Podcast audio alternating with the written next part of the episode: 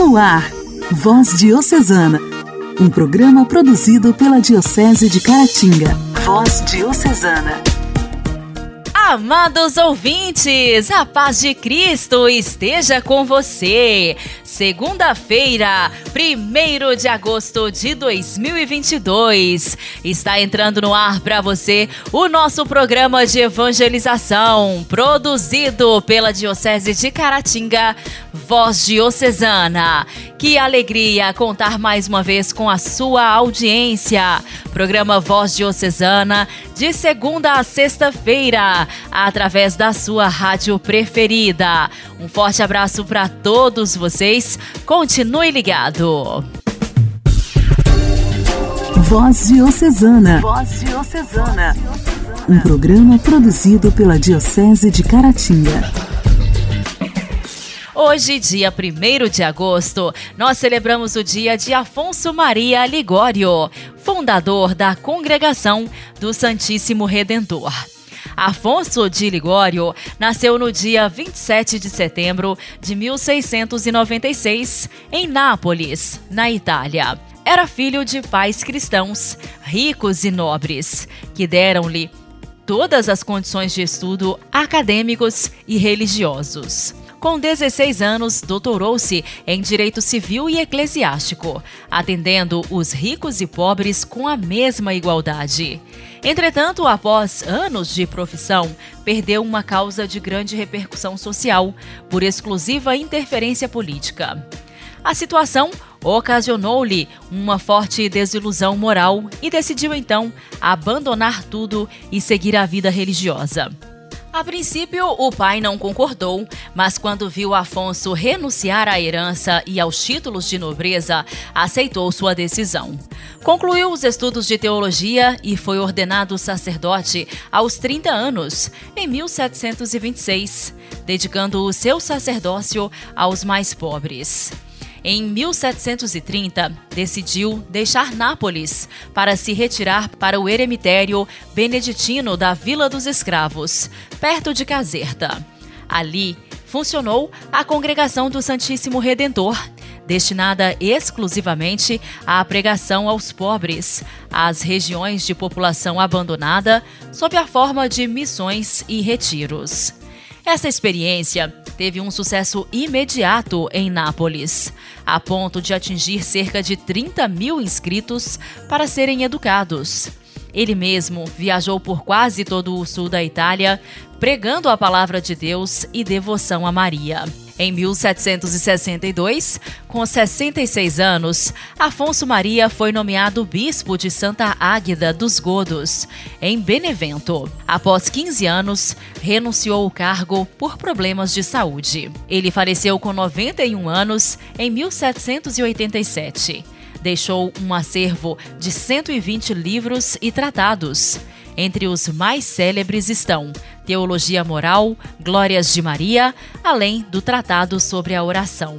Santo Afonso Maria foi canonizado em 1839 e proclamado doutor da Igreja por Pio IX em 1871.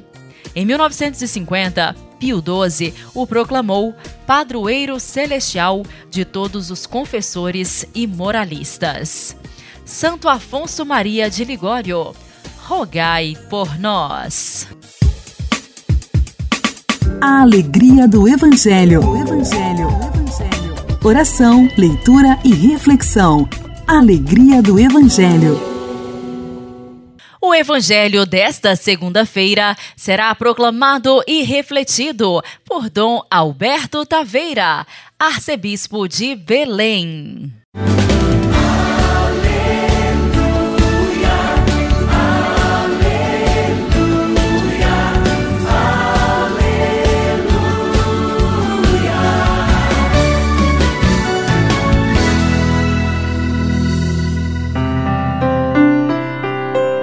Naquele tempo, quando soube da morte de João Batista, Jesus partiu e foi de barco para um lugar deserto e afastado.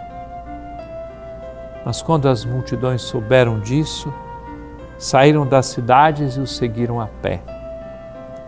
Ao sair do barco, Jesus viu uma grande multidão encheu-se de compaixão por eles e curou os que estavam doentes. Ao entardecer, os discípulos aproximaram-se de Jesus e disseram: Este lugar é deserto e a hora já está adiantada. Despede as multidões para que possam ir aos povoados comprar comida. Jesus, porém, lhes disse: Eles não precisam ir embora. Dai-lhes vós mesmos de comer. Os discípulos responderam: Só temos aqui cinco pães e dois peixes. Jesus disse: Trazei-os aqui. Jesus mandou que as multidões se sentassem na grama. Então, pegou os cinco pães e os dois peixes, ergueu os olhos para o céu e pronunciou a bênção. Em seguida, partiu os pães e os deu aos discípulos. Os discípulos os distribuíram às multidões. Todos comeram e ficaram satisfeitos, e dos pedaços que sobraram recolheram ainda doze cestos cheios. Os que haviam comido eram mais ou menos cinco mil homens, sem contar mulheres e crianças. Querido irmão, querida irmã, hoje é domingo, dia do Senhor. E todos os domingos o Senhor multiplica a sua presença nas inúmeras celebrações eucarísticas espalhadas por todas as partes. A multiplicação de pães efetivamente realizada por Jesus a partir daqueles poucos pães e peixes que tinham à disposição, mas postos com amor nas mãos do Senhor. E Ele multiplica, mas essa multiplicação de pães é sinal é um anúncio da grande multiplicação que acontece da presença salvadora do Senhor. E esta multiplicação acontece na Eucaristia diária, especialmente nos dias de domingo, quando o Senhor realmente faz com que o pão e o vinho se transformem no seu corpo e no seu sangue, e assim todas as multidões são alimentadas durante toda a história do mundo da igreja, enquanto aguardamos a vinda do Senhor no fim dos tempos. Evangelho da multiplicação, repleto de ensinamentos. Dai-lhes vós mesmos de comer. Quando nós partilhamos o pouco que temos, já estamos colocando à disposição do Senhor este pouco, a sua bênção, a sua presença, o seu amor multiplicam tudo. Quando nós somos capazes de olhar com responsabilidade e fazer a nossa parte, Deus também age. Que o Senhor nos dê a graça de, neste domingo, viver a Sua palavra, pondo à disposição uns dos outros os dons materiais ou espirituais que possamos ter recebido e tenho a certeza não são poucos.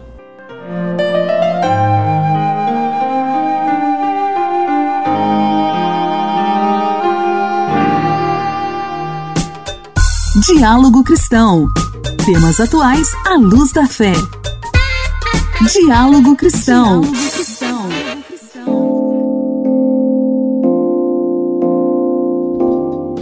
Segurados do INSS estão sendo enganados por criminosos. É que golpistas estão se passando por servidores do Instituto para conseguir dados pessoais dos cidadãos, usando como isca a prova de vida. Esses pedidos falsos de informações pessoais podem chegar por carta, e-mail, telefonema ou mensagem de celular, tipo WhatsApp ou SMS. Mas cuidado! Não clique em nenhum link recebido e não compartilhe nenhum dado pessoal. Emerson Pires, coordenador geral de relacionamento com o cidadão do INSS, explicou que o Instituto não faz contato com seus beneficiários por telefone e nem envia links. Ele destaca que tudo deve ser feito pelos canais oficiais. A pessoa deve utilizar apenas os canais oficiais de atendimento para cumprir qualquer solicitação do INSS seja para agendar um serviço, seja para entregar uma documentação, você deve usar o meu INSS ou ir a uma agência da Previdência Social. É importante lembrar que a obrigatoriedade da prova de vida está suspensa até o final do ano e o INSS garante que nenhum pagamento será bloqueado ou suspenso pela falta de cumprimento deste protocolo. Emerson Pires destaca ainda que, mesmo sem ser obrigatória, os segurados podem optar por realizar a prova de vida. Para isso, podem ir aos bancos oficiais ou acessar o aplicativo Meu INSS. Ele reforça que é importante denunciar qualquer tipo de tentativa de golpe. As tentativas de golpes devem ser denunciadas à ouvidoria. Em caso de sofrer algum tipo de golpe, registre um boletim de ocorrência e comunique aos órgãos envolvidos, como o próprio INSS e o banco que você recebe o benefício, se for o caso. Qualquer dúvida sobre benefícios e pagamentos pode ser sanada pelo telefone 135. As denúncias de golpe também podem ser feitas por esse canal. O INSS afirmou que está trabalhando na implementação de sistemas que vão fazer o cruzamento de dados para que a prova de vida seja feita de maneira automática. Igreja, Igreja em Ação. Formação, CNBB, notícias, Vaticano, diocese, não paróquia, a minha Igreja fé. em Ação. Igreja em Ação. Apesar das limitadas possibilidades físicas do nosso Papa Francisco, os encontros com as comunidades indígenas durante a viagem ao Canadá foram momentos para propiciar mais passos em frente. Em síntese, caminhar juntos. Vim ao Canadá não como turista, mas como amigo para encontrá-los, vê-los, ouvi-los, aprender e saber como vivem as populações indígenas deste país. Vim como irmão para descobrir pessoalmente os frutos bons e maus produzidos pelos membros da família católica local no decurso dos anos. Vim com espírito penitencial para lhes manifestar o pesar que sinto no coração pelo mal que não poucos católicos lhes causaram, apoiando políticas opressivas e injustas aplicadas a vocês. Nessas palavras de Francisco estão um pouco a síntese do que ocorreu nos últimos seis dias em terras canadenses, durante a sua 37ª viagem apostólica internacional. Uma viagem definida antes mesmo de iniciar como uma peregrinação penitencial, de encontro, de escuta, de pedido de perdão em meio a uma grande vergonha.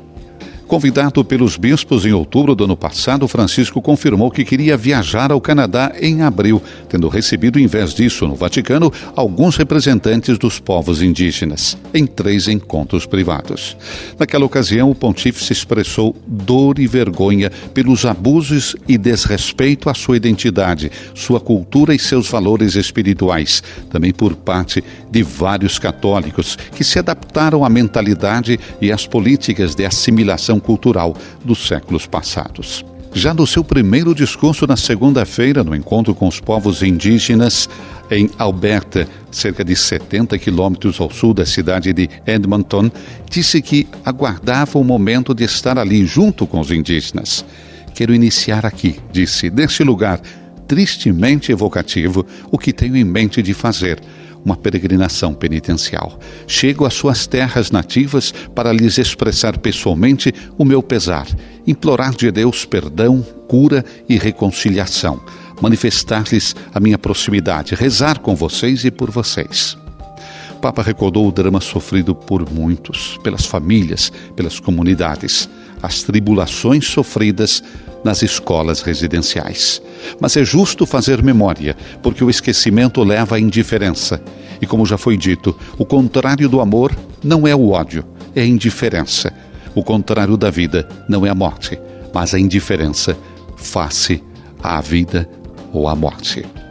Também na igreja, a cisânia se mistura com o trigo bom. Foi precisamente por causa dessa cisânia, disse Francisco, que desejei fazer essa peregrinação na terça-feira, a Santa Missa no estádio Commonwealth em Edmonton, dia em que a igreja celebrou a festa de São Joaquim e Santana, pais de Nossa Senhora, sendo também celebrado nesta data o Dia dos Avós e Bisavós.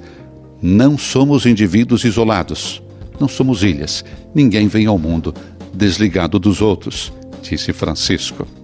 Ainda na tarde de tenso, o Papa realizou uma das etapas mais significativas da sua viagem apostólica, a peregrinação ao Lago de Santana, cerca de 70 quilômetros de Edmonton.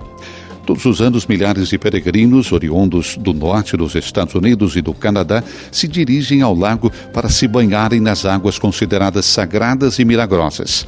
Ali, Francisco fez uma menção ao papel vital das mulheres nas comunidades indígenas e recordou de sua própria avó, de quem recebeu o primeiro anúncio da fé e aprendeu como se transmite o Evangelho mediante a ternura e a sabedoria da vida.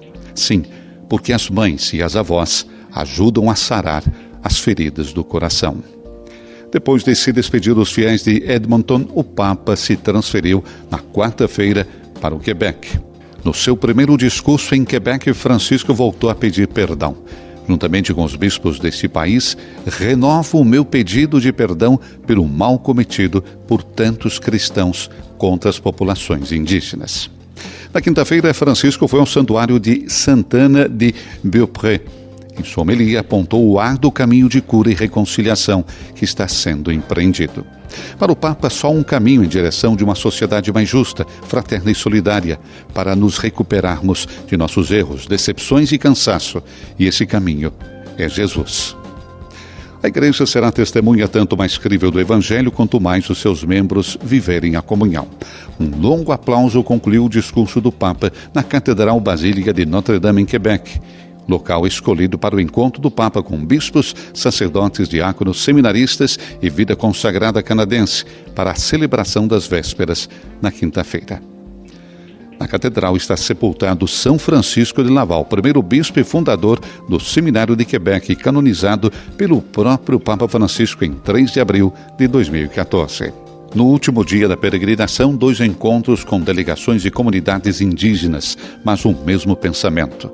Também hoje aqui quero dizer-lhes o grande pesar que sinto e desejo pedir perdão pelo mal cometido por não poucos católicos que naquelas escolas contribuíram para as políticas de assimilação cultural e de alforria. A profunda e sincera solicitude de Francisco, disse o cardeal Lacroix, arcebispo de Quebec, primaz do Canadá, proporciona um bálsamo para curar feridas profundas e o impulso necessário no processo de reconciliação tão benéfico para a paz. Nasce dessa peregrinação de Francisco ao Canadá um forte apelo de cura e reconciliação um apelo que se elevou de corações e vidas martirizadas, como uma tempestade cujos ecos chegaram até Francisco, que ouviu e deu respostas. No Canadá, teve início um caminho de abertura às realidades particulares, reconhecendo humildemente as deficiências. Certamente os resultados esperados não podem vir da noite para o dia. Eles exigem doses formidáveis de paciência, gestos sinceros de acolhida e empatia. A presença de Francisco demonstra que nenhum esforço é em vão, que cada passo de reconciliação requer uma parte importante de renúncia, uma forte dose de humildade, compreensão e abertura para a vida e para a cultura dos outros. Voz Diocesana. Voz Diocesana. Um programa produzido pela Diocese de Caratinga. Eu preciso aprender um pouco aqui. Eu preciso aprender um pouco ali. Eu preciso aprender mais de Deus, porque Ele é quem cuida de mim. Se uma porta se fecha outras portas se abrem ali. Eu preciso aprender mais de Deus, porque Ele é quem cuida de mim. Deus cuida de mim. Deus cuida de mim na sombra das suas asas, Deus cuida de mim. Eu amo a sua casa e não ando sozinho. Não estou sozinho, pois sei. Deus cuida de mim. De mim. Na sombra das suas asas, Deus cuida de mim. Eu amo a sua casa e não ando sozinho. Não estou sozinho, pois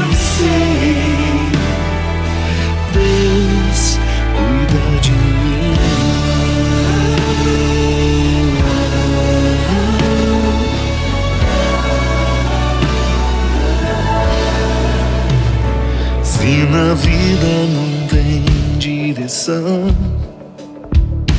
é preciso tomar decisão. Eu sei que existe alguém que me ama. Ele quer me dar a mão. Se uma porta se fecha aqui, outras portas se abrem ali. Eu preciso aprender mais de Deus, porque Ele é quem cuida de mim.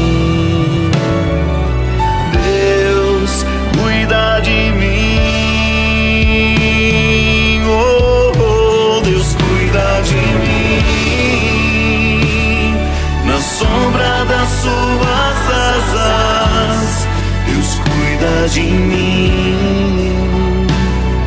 Eu amo a sua casa e não ando sozinho. Não estou sozinho, pois sei. Deus cuida de mim.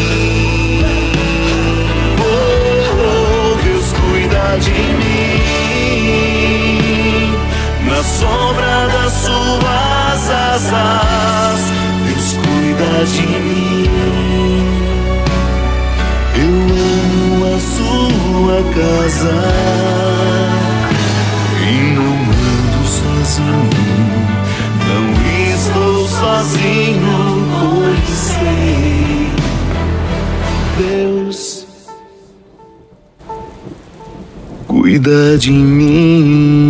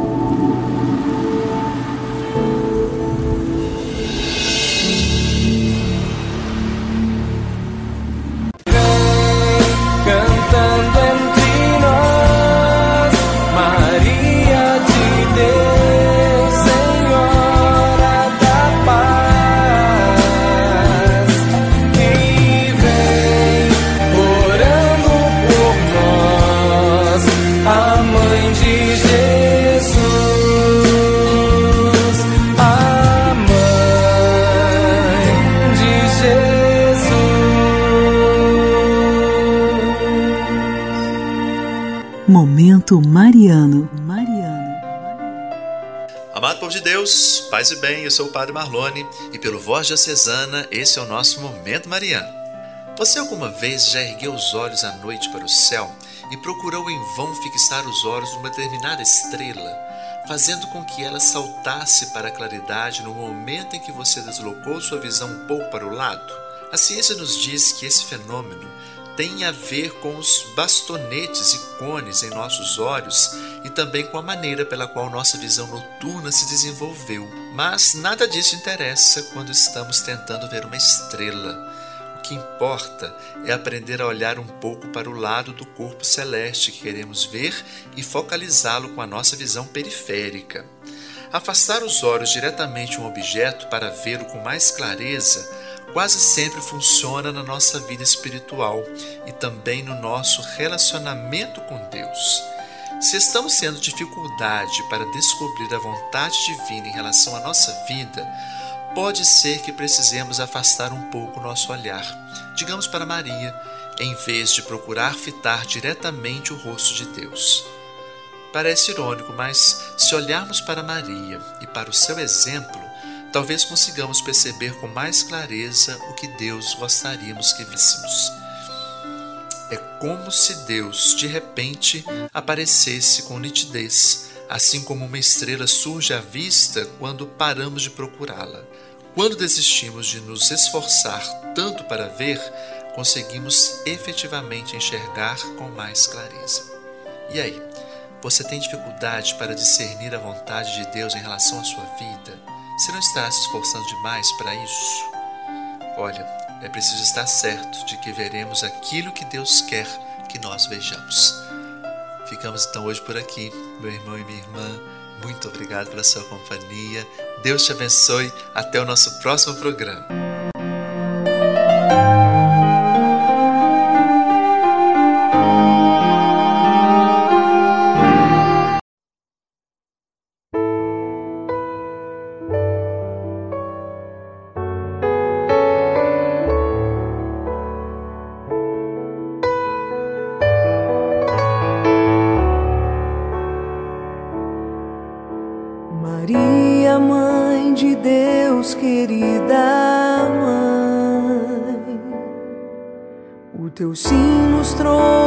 Vida e o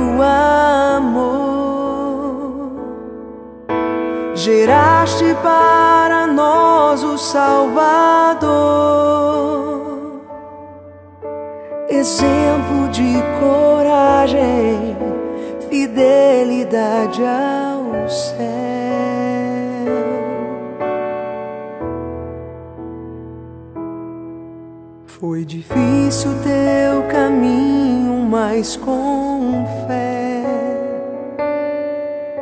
seguiste a Cristo até o Calvário. Em pé permaneceste sem desfalecer diante do madeiro que o teu filho morreu.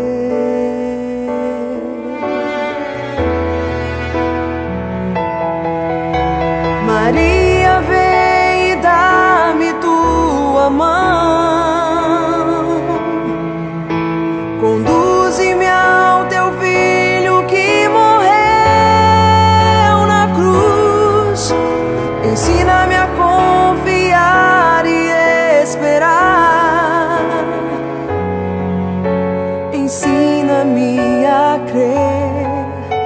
Ensina-me a querer. Ensina-me a amar. Ensina-me a caminhar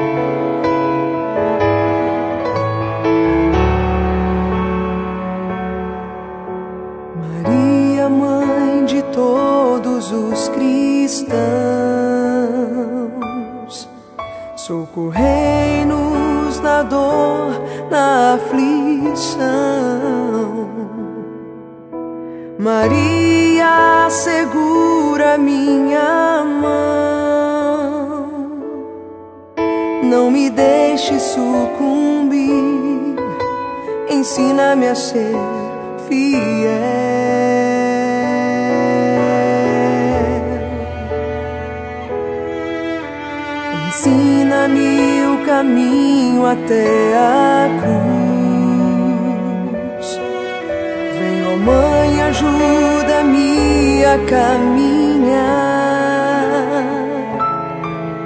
Se eu desfalecer, segura minha mão pra eu não desistir e até a cruz chegar.